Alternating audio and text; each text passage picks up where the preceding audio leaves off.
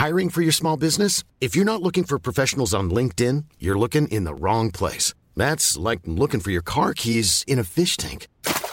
LinkedIn helps you hire professionals you can't find anywhere else, even those who aren't actively searching for a new job but might be open to the perfect role. In a given month, over 70% of LinkedIn users don't even visit other leading job sites. So start looking in the right place. With LinkedIn, you can hire professionals like a professional. Post your free job on linkedin.com slash people today.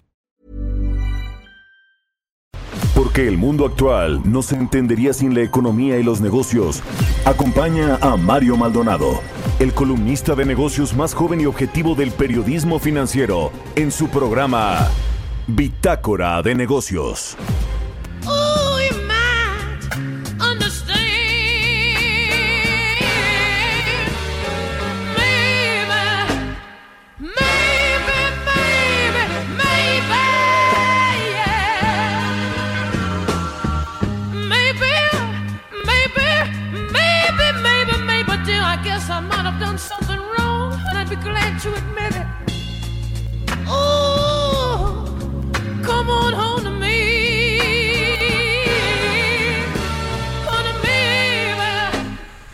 ¿Qué tal? ¿Cómo están? Muy buenos días, bienvenidos a Bitácora de Negocios. Yo soy Mario Maldonado y me da muchísimo gusto saludarlos en este inicio de semana, en este lunes 5 de octubre del 2020. Saludo con mucho gusto a quienes nos escuchan a través de la 98.5 de FM aquí en la Ciudad de México, en Guadalajara, Jalisco por la 100.3 de FM y en Monterrey, Nuevo León por la 90.1 de FM. También al resto de las estaciones que nos retransmiten en otras ciudades y estados de la República Mexicana, que cada vez son mucho más en el sur de los Estados Unidos y quienes nos siguen a través de la página heraldodemexico.com.mx. Arrancamos este lunes con música como todos los días. Estamos escuchando a Janis Joplin. Esta canción se llama Maybe y vamos a estar arrancando, iniciando el programa con canciones de las mujeres más importantes de la historia del rock. Es el caso, por supuesto, de Janis Joplin, que, bueno, pues irrumpió en los años 60 y se coloca en lo más alto como, pues, un ícono femenino de este género. Ahora sí vamos a entrarle a la información, hablaremos con Roberto Aguilar en unos minutos sobre los temas financieros más relevantes. En Estados Unidos es eh, todo un caso lo que sucede con Donald Trump que salió positivo en la prueba de COVID-19 el viernes pasado. Sin embargo, parece que va mejorando su salud y los mercados pues también se animan. El viernes cayeron las bolsas en los Estados Unidos, aunque no de forma estrepitosa. Sí hubo pues eh, nerviosismo en los mercados, no solo de Estados Unidos, en los mercados internacionales, pero parece que a pesar de que fue internado en un hospital militar allá en Washington, Donald Trump pues eh, ya se dejó ver dos veces, salió en su auto a dar un paseo este fin de semana, como para decir que está bien y que va a recuperarse, pues ya le eh, suministraron todo tipo de medicamentos al presidente de los Estados Unidos para que pueda recuperarse de este contagio del coronavirus. El asunto es que queda ya muy poquito tiempo, menos de un mes para la elección de los Estados Unidos el próximo 3 de noviembre. Y bueno, pues a lo mejor Donald Trump va a querer argumentar que no le dio tiempo de hacer la campaña por este tema del coronavirus. En fin, todo un tema para los mercados financieros, lo que sucede con Donald Trump y su contagio de COVID-19. Y mientras eso sucede, eh, Joe Biden, su contrincante demócrata para la presidencia de los Estados Unidos, aventaja en las encuestas por más de 10 puntos a Donald Trump después del debate y en medio pues de esta eh, de este anuncio de contagio de COVID-19 y en México Cemex contra el eh, Puebla contra Puebla por un millonario deuda. Nos va a platicar de esto Roberto Aguilar. Vamos a hablar también con Angie Chavarría, columnista del Heraldo de México, colaboradora aquí en Bitácora de Negocios, sobre los fideicomisos, también otro asunto muy polémico que, bueno, pues este próximo martes, mañana, se va a eh, eh, se va a votar este dictamen finalmente en la Cámara de Diputados el eh, viernes pasado, si no mal recuerdo, el jueves la oposición reventó la sesión y no permitió que avanzara este eh, dictamen en el Congreso.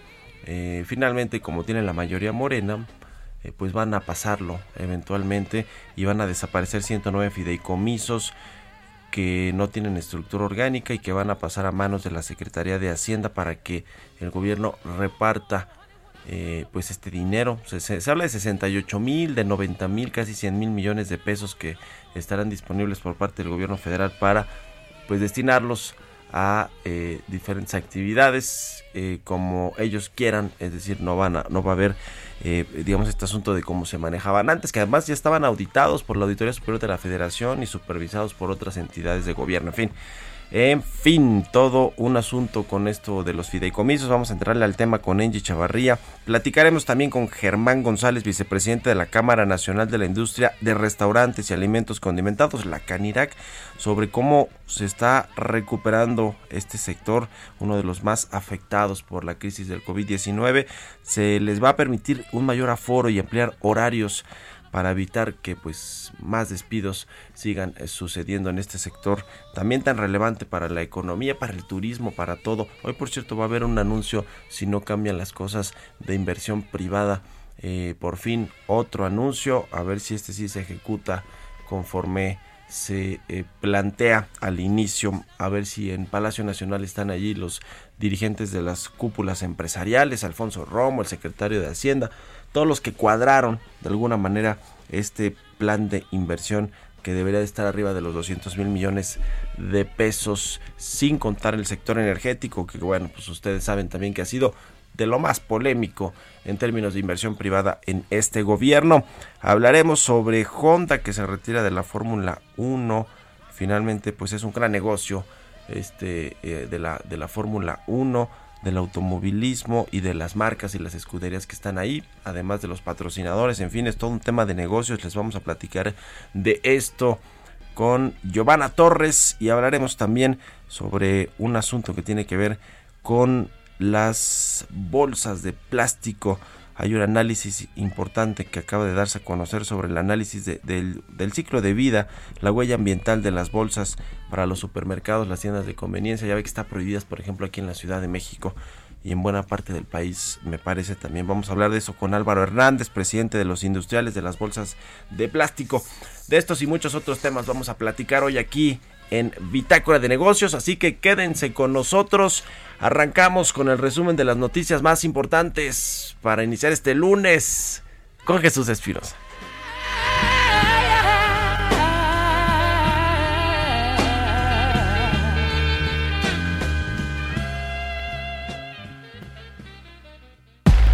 El resumen.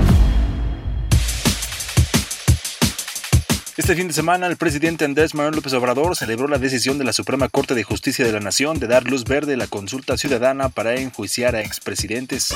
La Unidad de Inteligencia Financiera emitió una guía para identificar actos de corrupción de políticos, casinos, inmobiliarias, joyerías, empresas de blindaje, distribuidoras de autos y activos virtuales, entre otras actividades vulnerables al lavado de dinero. Contarán con una guía para poder identificar a sus clientes y detectar al beneficiario final o si se trata de un político relevante.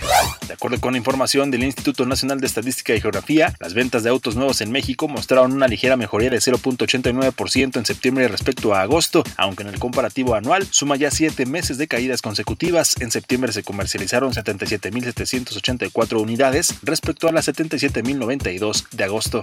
El Consejo Nacional de Evaluación de la Política de Desarrollo Social, el Coneval, destacó que la crisis sanitaria podría profundizar la brecha existente entre hombres y mujeres en el mercado laboral, especialmente para quienes participan en el sector informal como es el caso de las trabajadoras domésticas. Diputadas federales advirtieron ante la Confederación de Cámaras Nacionales de Comercio, Servicios y Turismo que los recortes en el anexo 13 del presupuesto para atender el cáncer en mujeres el próximo año afectarán a más de 2.406 pacientes, ya que el proyecto de presupuesto 2021 prevé 26% menos recursos para atender el cáncer de mama. Bitácora de negocios en El Heraldo Radio. El editorial.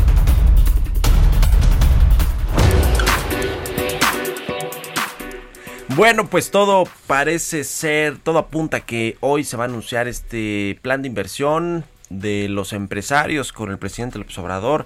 Ya ve que el lunes pasado Carlos Salazar del CCE y Antonio del Valle del Consejo Mexicano de Negocios dijeron que hoy lunes se anunciaría cuántos proyectos, cuánta inversión privada. Eh, yo creo que van, o, se habla que van a estar por arriba de los 200 mil millones de pesos el anuncio y se le van a ir sumando eh, proyectos. ¿Se acuerda que Antonio del Valle hablaba de un mecanismo? Pues el mecanismo tiene que ver con eh, que puedan eh, subirse nuevos proyectos en el corto mediano plazo y que pudieran tener además los permisos expeditos eh, por el gobierno federal para que puedan entrar en marcha lo más pronto posible. En el sector turístico también se prevé 200 mil millones de pesos de inversión en eh, ciudades, en estados, perdón, como la Ciudad de México, Baja California Sur, Nayarit, se va a hacer un anuncio de 578 proyectos por lo menos que ya están algunos iniciados, que ese es el asunto, que ya muchos están echados a andar y que pues se va a volver a anunciar como mi platillo mucho de lo que ya está funcionando. Ya le había platicado aquí que Jorge Nuño, el jefe de la unidad de inversiones de Hacienda, es quien está eh, eh, pues eh, revisando, quien estuvo revisando los proyectos, a ver cuáles tienen viabilidad o no, pero más que cuáles tienen viabilidad, cuáles le sirven a este gobierno para conectar con sus otros cuatro proyectos importantes y con los programas sociales. Así que bueno, ya veremos, ya veremos a ver si nos sorprenden ahora sí los empresarios y el gobierno. Yo la verdad es que creo que no, que va a ser mucho más de lo mismo de lo que ya se ha venido anunciando y donde sí debería haber una sorpresa, que es el sector energético, creo que no vamos a ver nada de eso ni en el sector de hidrocarburos, ni en el sector eléctrico. Pero bueno, le estaremos contando aquí mañana. Mientras tanto, ustedes eh, cuéntenme qué opinan pues de esta relación entre la iniciativa privada y el gobierno. Escríbanme a mi cuenta de Twitter, arroba Mario Mal, y a la cuenta arroba Heraldo de México. Economía y mercados. Roberto Aguilar ya está en la cabina de El Heraldo Radio. Mi querido Robert, ¿cómo estás? Buenos días. ¿Qué tal, Mario? ¿Cómo estás? Muy buenos días. Excelente inicio de semana para ti y para todos los que nos escuchan. Fíjate que hay incertidumbre sobre la evolución de la salud del presidente Donald Trump, mientras que anoche salió en el auto, como habías comentado, a saludar a sus seguidores y doctores del hospital donde, donde atienden al primer mandatario dijeron que podría ser dado de alta hoy mismo. Su condición sigue sin estar clara y los expertos externos advierten que su caso podría ser más grave de lo que se piensa.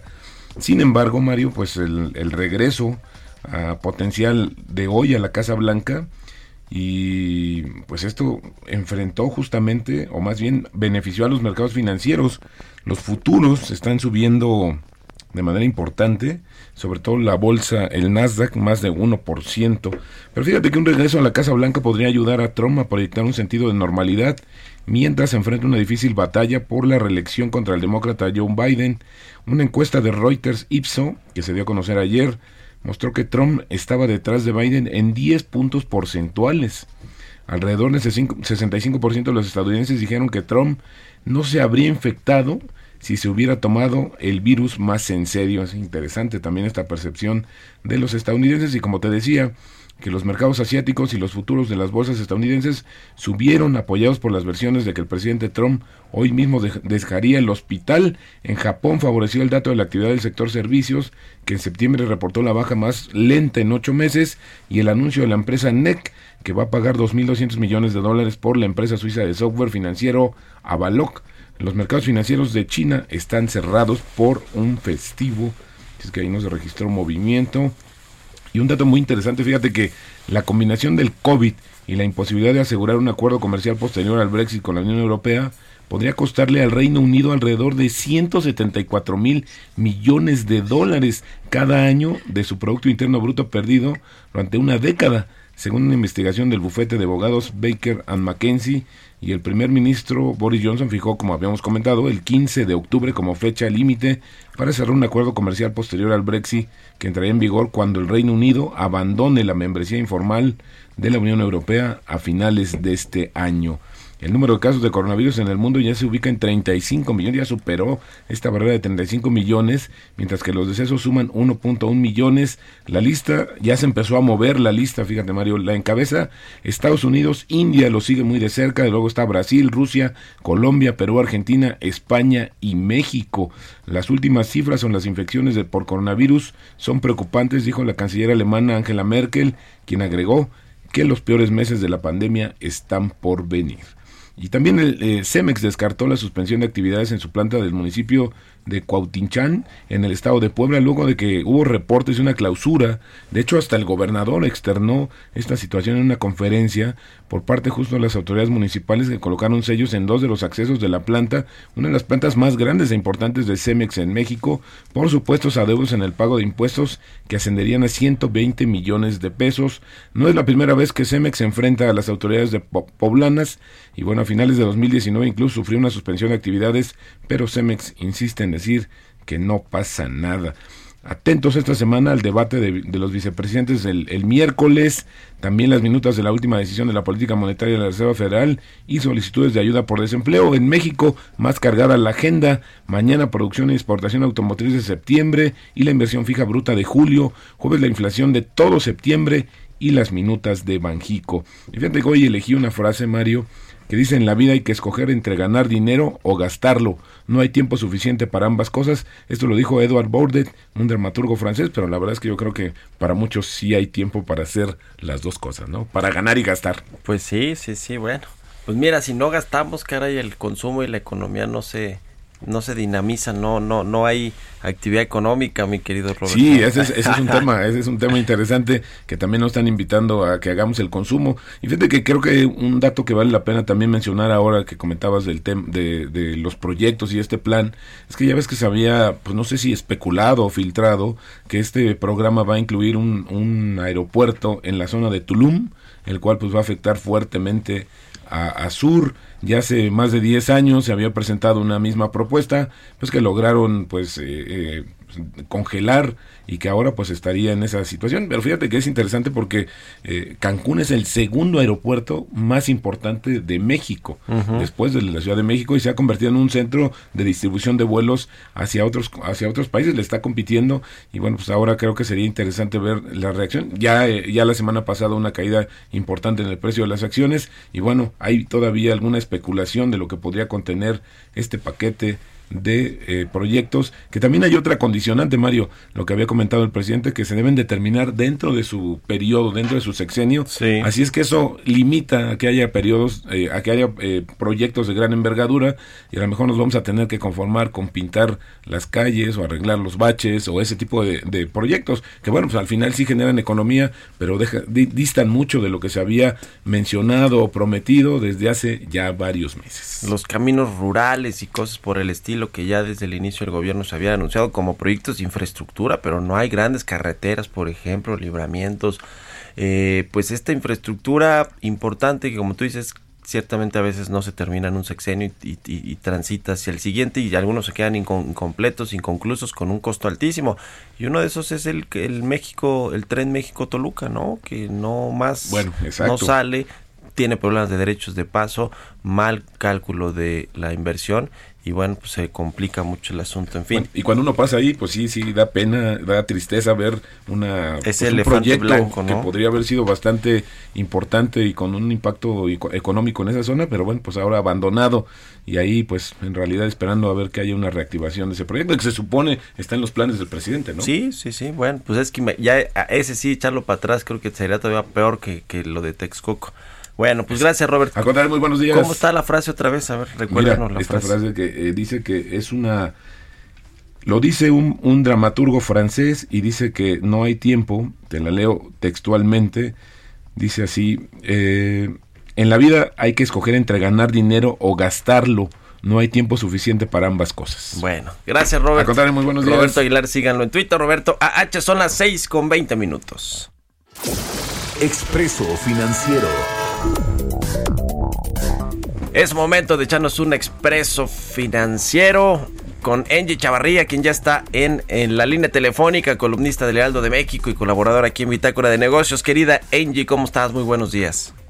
Hola María, ¿qué tal? Muy buenos días, muy buenos días a todos y arranque de semana. Pues hoy vamos a platicar, Mario, sobre los fideicomisos que pues sabemos que están que arde el tema, sobre todo en la Cámara de Diputados, pero eh, me gustaría platicar un poco más sobre estos 109 fideicomisos que pretende, pues básicamente con la propuesta del presidente, pues desaparecerlos, con el argumento de que no había un manejo adecuado, pues por estos casi 70 mil millones de pesos. Pero si nos vamos a la historia de estos fideicomisos, Mario, pues el gobierno federal ya los utilizaba desde 1941 y no los creó, eh, en este caso, el, los gobiernos neoliberales como lo ha manejado el presidente de la República. Hay registros incluso, por ejemplo, de que la Auditoría Superior de la Federación ha realizado 582 revisiones a estos instrumentos jurídicos por lo que no son fondos ocultos como, pues bueno, hasta ahorita se ha manejado el tema, ¿no? Además de los 68 mil millones de pesos que el gobierno pretende recuperar, que no sabemos a ciencia cierta a qué se va a gastar, pues lo que sí es cierto es que más del 80% ya está comprometido, porque no es dinero del gobierno. Estos eh, más bien los compromisos de gasto y pago los tendrá que tardamente que asumir y pues a lo mejor vamos a ver una ola de demanda y se van a recurrir a amparos porque finalmente van a querer liquidar las personas que están operando estos fideicomisos, ¿no? Eh, fíjate que de los más importantes y los que tenían gran relevancia y tienen todavía en el gobierno está el Fondo de Cooperación Internacional en Ciencia y Tecnología, que tiene que ver con el desarrollo, pues, para nuevas tecnologías que ahora es muy importante porque también, pues bueno, el Banco Mundial ha anunciado que México estaría dentro de los países con mayor rezago, pues para poder incursionar en nuevas tecnologías el Fondo de Innovación Tecnológica de la Secretaría de Economía, el Fondo Sectorial de CONACIT, la de la Secretaría de Energía, el Fondo de Desastres Naturales, que México eh, tiene un alto grado de sismicidad y pues bueno, ahí también vemos las múltiples inundaciones que hay por todo el país, el Fondo de Financiera Rural, por ejemplo, este fondo si de, acaban por eliminarlo, literal lo que estarían es que el 70% de lo que hay en esa bolsa sería para liquidar a las personas que pertenecen o que de alguna manera viven de este fondo. El fideicomiso de inversión de estímulos al cine, que ha sido pues también muy comentado, que ha sido para el desarrollo pues, de nuevas películas y sobre todo el arte de, de cine, y el Fondo Sectorial para la Innovación, así como del deporte y de alto rendimiento, que pues bueno, ahí nos hace falta tener más medallas a nivel mundial, ¿no? Eh, lo que también pues, vemos de estos 109 fideicomisos, Mario, pues que también apenas alcanza para pagar el incremento que tendrá el gasto en nómina del gobierno, donde pues bueno, habrá 20 mil plazas nuevas, de acuerdo con el presupuesto que, que ha entregado el presidente para las Fuerzas Armadas, que pues bueno, apenas alcanzará con este dinerito que van a tener extra, si es que así lo ocupan, y pues bueno, hasta ahora los diputados de Morena han señalado y sostienen que están fuera de control y que pues bueno, es necesario desaparecerlo. Acabaríamos con una historia pues, por lo menos de más de 100 eh, pues por lo menos más de, perdóname, más de 70 años de estos fideicomisos que finalmente habíamos aprendido a tener un poco de finanzas públicas sanas a través de estos guardaditos. Pues sí, vamos a pasar de la opacidad, de la falta de transparencia, entre comillas, que según dice el presidente que no existía con estos fideicomisos, a pues yo decido gobierno si te entrego o no los recursos, si te doy más, si te doy menos, si de plano ya extingo eh, las ayudas para ciertos sectores de la economía. Yo nunca había visto pues a tantas personas en contra de, una decisión presidencial, eh, por lo menos recientemente. Gracias, Angie, y estamos en contacto. Muy buenos días. Muy buenos días, un abrazo a todos. Angie Chavarría, síganla en Twitter y en Instagram. Vamos a hacer una pausa, volvemos.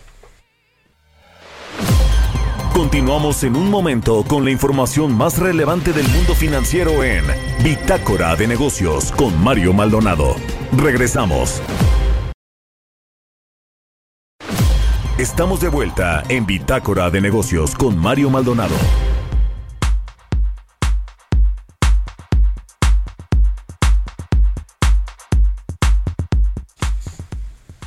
Ya estamos de regreso aquí en Bitácora de Negocios. Son las 6 de la mañana con 30 minutos tiempo del centro de México. Oiga, fíjese que le quiero compartir una noticia, una información importante. Hoy se entrega el premio a la creatividad en radio organizada por la Asociación de Radio del Valle de México. Se va a transmitir vía streaming a las 17 horas, así que vale la pena estar pendientes. eh, a esta eh, transmisión. Se cumplen ya 30 años de que se otorgan estos premios a la creatividad publicitaria en la radio. Y bueno, pues es oportunidad y oportunidad de seguir esta transmisión a través de la página www.arvm.mx, que es la página de la Asociación de Radio del Valle de México. Y bueno, pues aquí también seguro, seguro eh, a través de estas frecuencias se estará dando cuenta de cómo va este asunto de el premio a la creatividad en radio que le decía organiza la Asociación de Radio del Valle de México a las 5 de la tarde hoy vía streaming. Así que vamos a otra cosa, 6 con 31 minutos. Entrevista.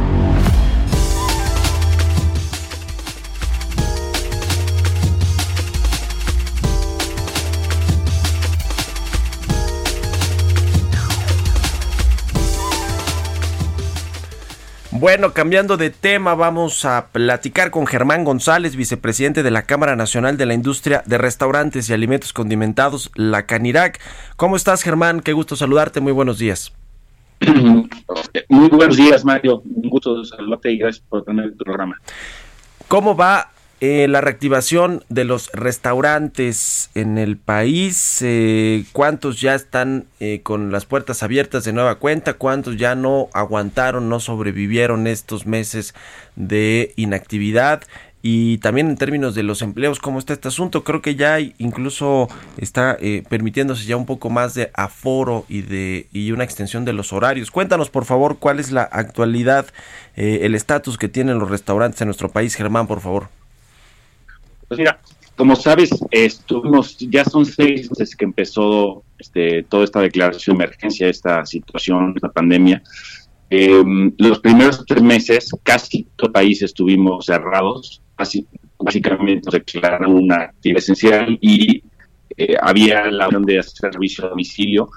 Algunos formatos de negocio, los restaurantes tenían esa, esa vocación, otros eh, vimos mucha creatividad en el gremio y empezaron a, transformarse. Y realmente durante esos tres meses nos preparamos, nos informamos para, poder dar un servicio seguro. Hicimos todo un código de batalla que se llama Estamos Cubiertos, hicimos protocolos de acción para que cuando regreses a las mesas, de alguna manera la experiencia sea segura, sea cierta, que, que estamos cuidando los detalles, que estamos evitando el contacto. Y has visto en los restaurantes que este gel, temperatura, las mesas no están montadas, los menús ya son de QR.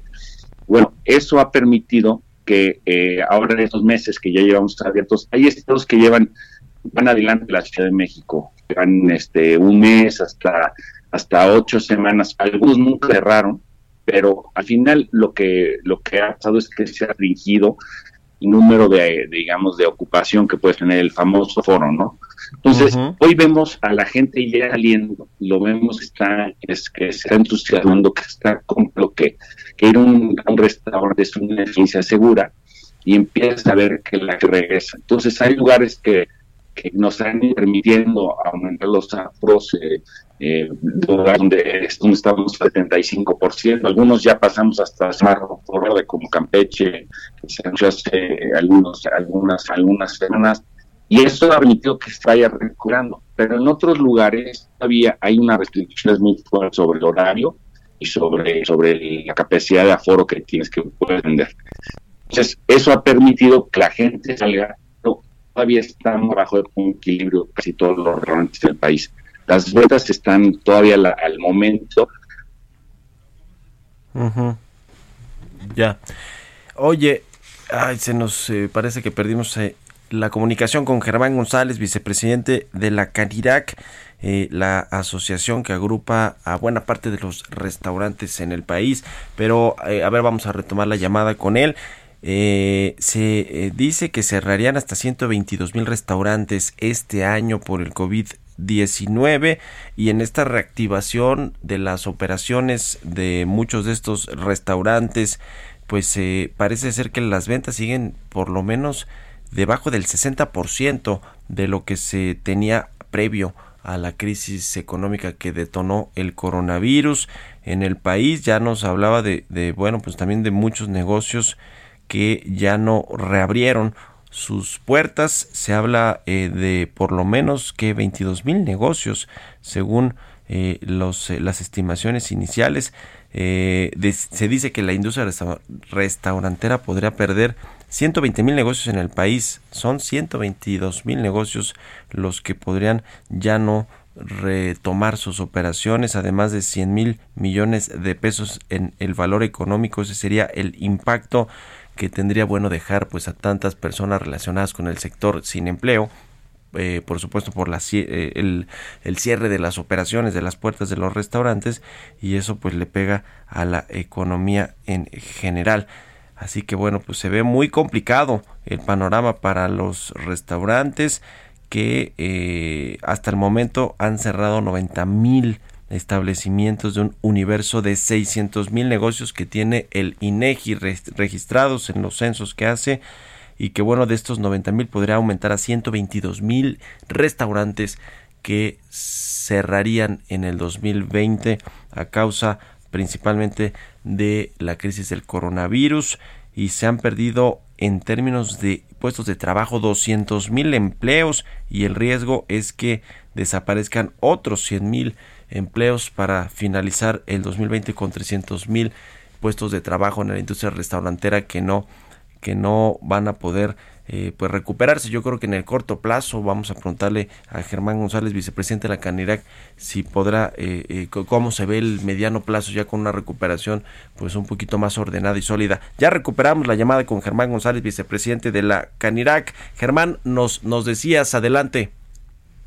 Sí, platico sobre, sobre la recuperación. O sea, nosotros estamos confiados de que conforme eh, pase el tiempo, la gente va a empezar a generar esta nueva normalidad y entender y salir, ¿no? Obviamente, eh, cuando verifican que, que, las condiciones del restaurante están seguras, pues la gente empieza a salir. Sí ha habido un daño económico muy grande, como, como tú me lo comentas, eh, estimamos que en todo el país 90 mil restaurantes van a cerrar, se han perdido ya muchísimos empleos, estamos hablando de algo así arriba de los 200 mil y esperamos que al final de la pandemia hayamos perdido algo así como 300 mil empleos, son 300 mil familias que obviamente es, es, un drama y nos va a tardar en recuperar el, el, PIB económico de, la, de, los restaurantes, pues estamos pensando entre unos 3, 5 años fácilmente, ¿no?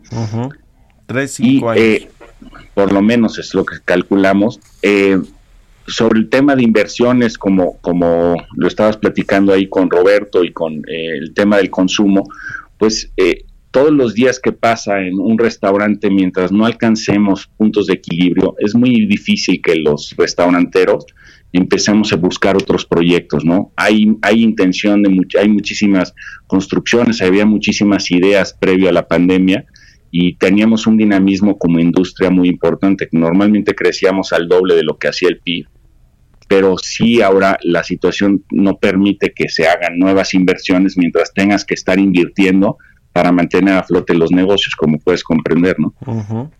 Sí, sí, sí, totalmente. Eh, pues qué, qué situación tan, tan difícil. Eh, ¿Cómo está el asunto de los apoyos por parte del gobierno, de los gobiernos locales también a nivel local, pero el gobierno federal, más allá del anuncio este de los microcréditos para pequeños negocios, que me imagino, pues si le sirvieron, le sirvieron a los pequeños restaurantes, a las fondas, a eh, muchos establecimientos pequeños, pero no pues a los a los restaurantes que eh, eh, digamos un poquito más grandes, no servían mucho 15 mil pesos, me imagino, para pues para mantener las actividades o mantener incluso las nóminas, los pagos a los trabajadores. Pero ¿cómo, cómo está este asunto? ¿Han recibido apoyo del gobierno, los, el gobierno federal, los gobiernos estatales, locales? Eh, ¿Qué nos puedes contar al respecto, Germán?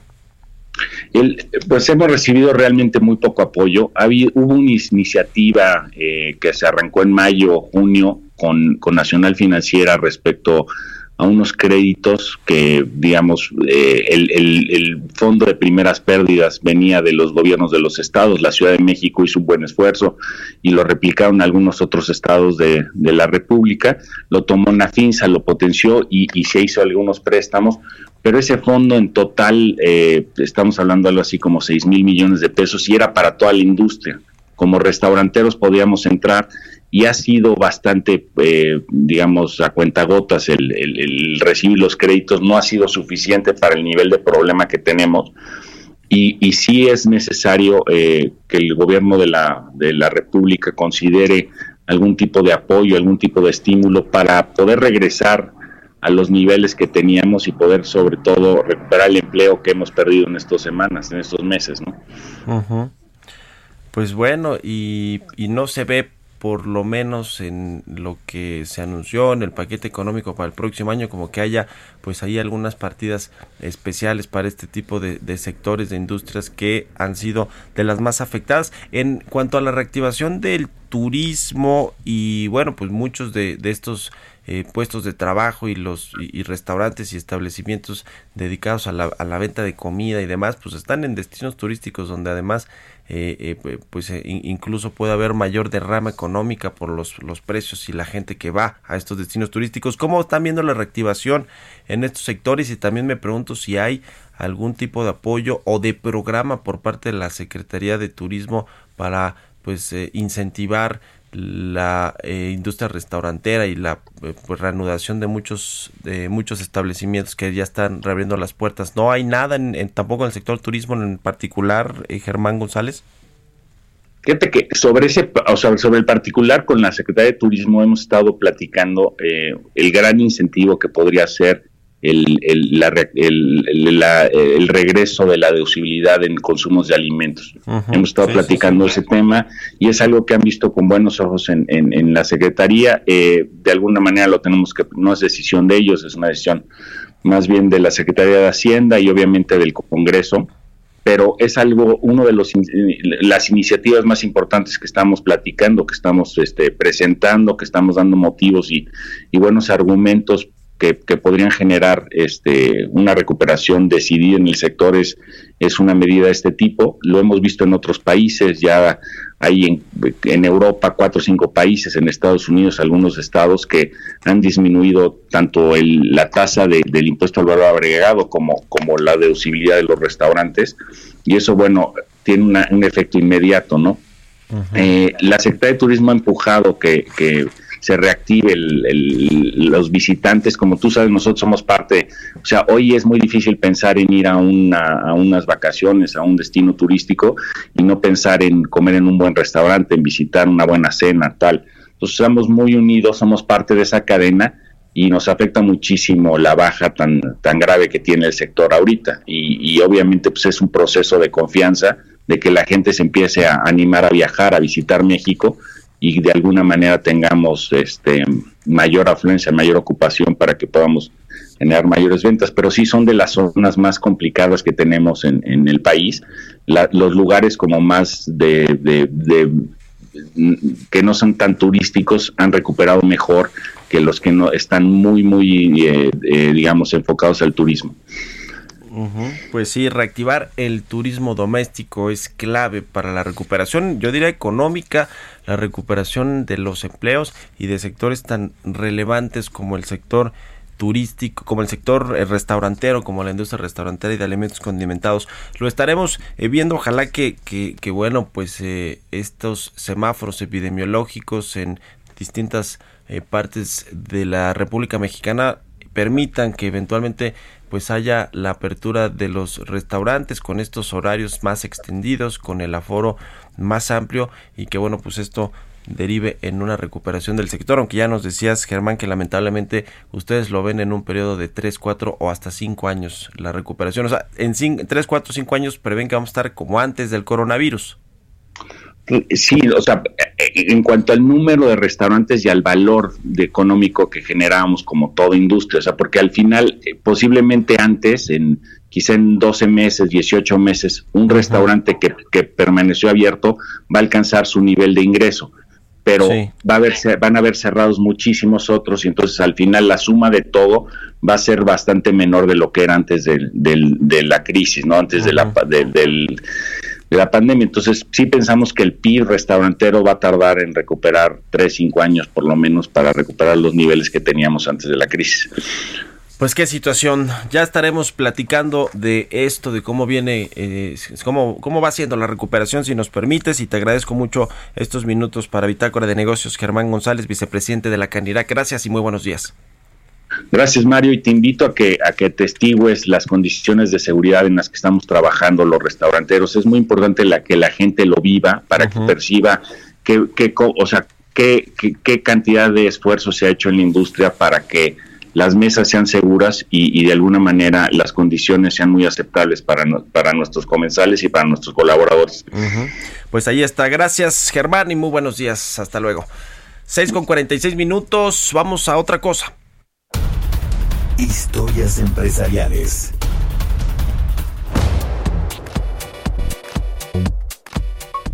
Bueno, pues les platicaba al inicio del programa sobre esta noticia de que Honda se retirará de la Fórmula 1. Esta firma japonesa va a dejar de suministrar unidades de potencia en el Campeonato Mundial de la Fórmula 1 para centrarse en producir solamente tecnología de cero emisiones. ¿Qué significa esto para la Fórmula 1? Nos cuenta Giovanna Torres. Honda abandonará la Fórmula 1 cuando termine la temporada 2021. La marca japonesa que en la actualidad motoriza Red Bull y AlphaTauri se despedirá de la categoría reina para destinar todos sus recursos a la transición a la electromovilidad. Al igual que otros fabricantes de automóviles, Honda enfocará sus recursos en la investigación y el desarrollo de energías alternativas como trenes de poder eléctricos, celdas de hidrógeno y más. Esto como parte de su agresiva estrategia de ser una empresa 100% libre de emisiones contaminantes para el 2050.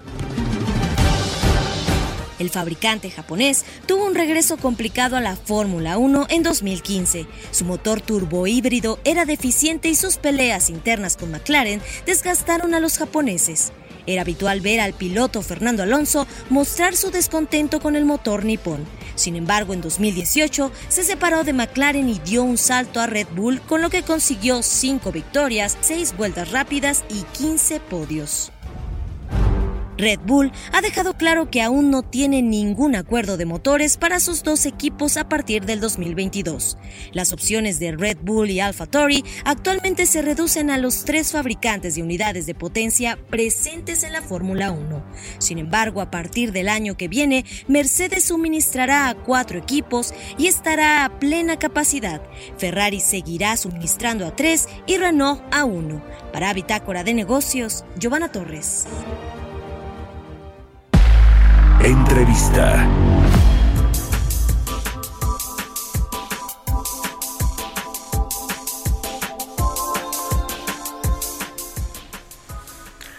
Bueno, cambiando de tema, la semana pasada se presentó un análisis de ciclo de vida, la huella ambiental de las bolsas de supermercados y tiendas de conveniencia.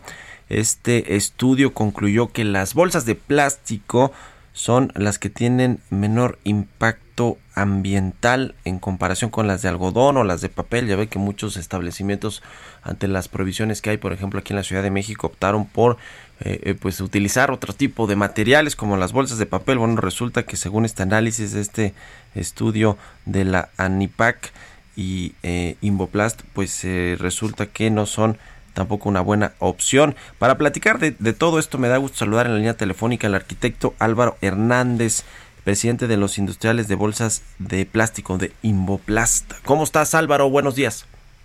Mario, muy buen día, un saludo para ti y todo tu auditorio. Platícanos de pues este estudio, por favor, que se, que se hizo de ciclo de vida, la huella ambiental de las bolsas de plástico de los que se usan en supermercados. Bueno, se usaba, ¿no? Aquí en la Ciudad de México por lo menos ya no, ya no se permite. Sí, es correcto. Mira, Mario, eh, debido a, a, muchos temas eh, de interpretación o de, o de información no precisa, vamos, más que nada de percepción, eh, fue por ello que se dio la tarea de contratar a los especialistas en los análisis de ciclo de vida para ver los impactos reales que tiene el medio ambiente, ¿no? porque estábamos escuchando acerca de, de decisiones que estaban tomando en pro del medio ambiente. Entonces, eh, como en todos los productos, pues se dio la tarea de, de las personas que se dedican a, hacer este tipo de estudios. Bueno, pues la realidad de esta situación en México, ¿no? Así como se ha hecho en, varios países. Entonces, en el 2019 se comenzó este análisis de ciclo de vida, eh, pues que lleva un proceso, ¿no? Este eh, lleva ciertas metodologías, procesos, etcétera. Y para ello se contrató una empresa eh, que lleva diferentes análisis de este tipo, ¿no? Y el resultado, el resultado que arrojó, la verdad es que, que fue muy impactante, ¿no? Eh, un análisis de ciclo de vida, pues es la metodología que te calcula todo, eh, todo el impacto que tiene desde la obtención de la materia prima, el procesamiento, eh, a que lo llevas al mercado, a, todas las tiendas y hasta su disposición final. Para eso intervino saber y conocer los hábitos que tienen todas las, las personas de México que tenían sus hábitos de consumo, etcétera. Entonces, al analizar todo esto, se llegó a la conclusión siguiente, ¿no?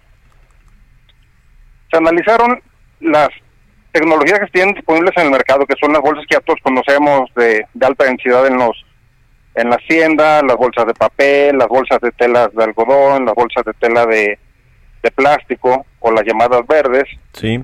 Y el resultado que se arrojó es el siguiente, ¿sí? Considerando eh, las bolsas que utiliza una familia en promedio al año para sus compras, ¿no? Para eso se tuvo que hacer investigaciones en las diferentes ciudades del país, este, desde sus hábitos de consumo, cuánto compran, en qué lo, en qué lo ponen, bolsas de papel, bolsas de plástico, eh, posteriormente qué hacen con ellas, se las llevan a su casa, las reutilizan para la basura, etcétera, ¿no? Eh, y se llegó a lo siguiente: el consumo de unas por un año por familia de las bolsas comunes que conocemos da el resultado que sería el equivalente a, un vehículo de 1.5 litros, 2 litros, un, vehículo promedio, que estas bolsas tienen un impacto ambiental como si ese vehículo recorriera un kilómetro de distancia. ¿Sí? Y, digamos, eh, si nos vamos hasta el otro extremo, están las bolsas de algodón o de tela, que es el equivalente a recorrer 119 kilómetros. Estamos hablando de prácticamente 119 veces más el impacto ambiental que se tiene. Si lo comparamos, digamos, a años, pues sería, eh, si cambiáramos nuestros hábitos de consumo hacia este tipo de bolsas, pues en un año tendrías el impacto de 120 años por utilizar estas bolsas de tela, ¿no? Y así sucesivamente se analizan, este, digamos, eh, las de papel. Un papel, vamos, bajo condiciones de México de que se utiliza material reciclado, que no son impacto de, derribar árboles vírgenes, pues sería un equivalente de 20 kilómetros. Los llamados eh, bioplásticos, eh, pues sería un impacto de 21 kilómetros y a final de cuentas el resultado que se arrojó fue que pues la mejor opción y la más amigable al medio ambiente pues es la que ya teníamos. Siguen siendo las bolsas de plástico, bueno. Oye, pues qué interesante, qué interesante ahí. Vamos a poner ahí en las redes sociales las, la, las cuentas y el y el em, algún enlace pues para que pueda la gente ver este este análisis este estudio que se hizo. Y bueno si nos permites aquí lo estaremos platicando también más adelante. Álvaro Hernández presidente de los industriales de bolsas de, plástico bolsas plásticas. Gracias por haber tomado nuestra llamada y muy buenos días. Muy buen día. Hasta luego bueno, pues con esto llegamos al final de Bitácora de Negocios en este lunes. Quédese aquí en el Heraldo Radio con Sergio Lupita y a ver al ratito si el presidente López Obrador y los empresarios hacen este mega anuncio de inversión privada que tanta falta le hace a la economía para que se pueda reactivar. En fin, lo platicamos mañana. Quédese aquí en el Heraldo Radio. Que tenga muy buenos días.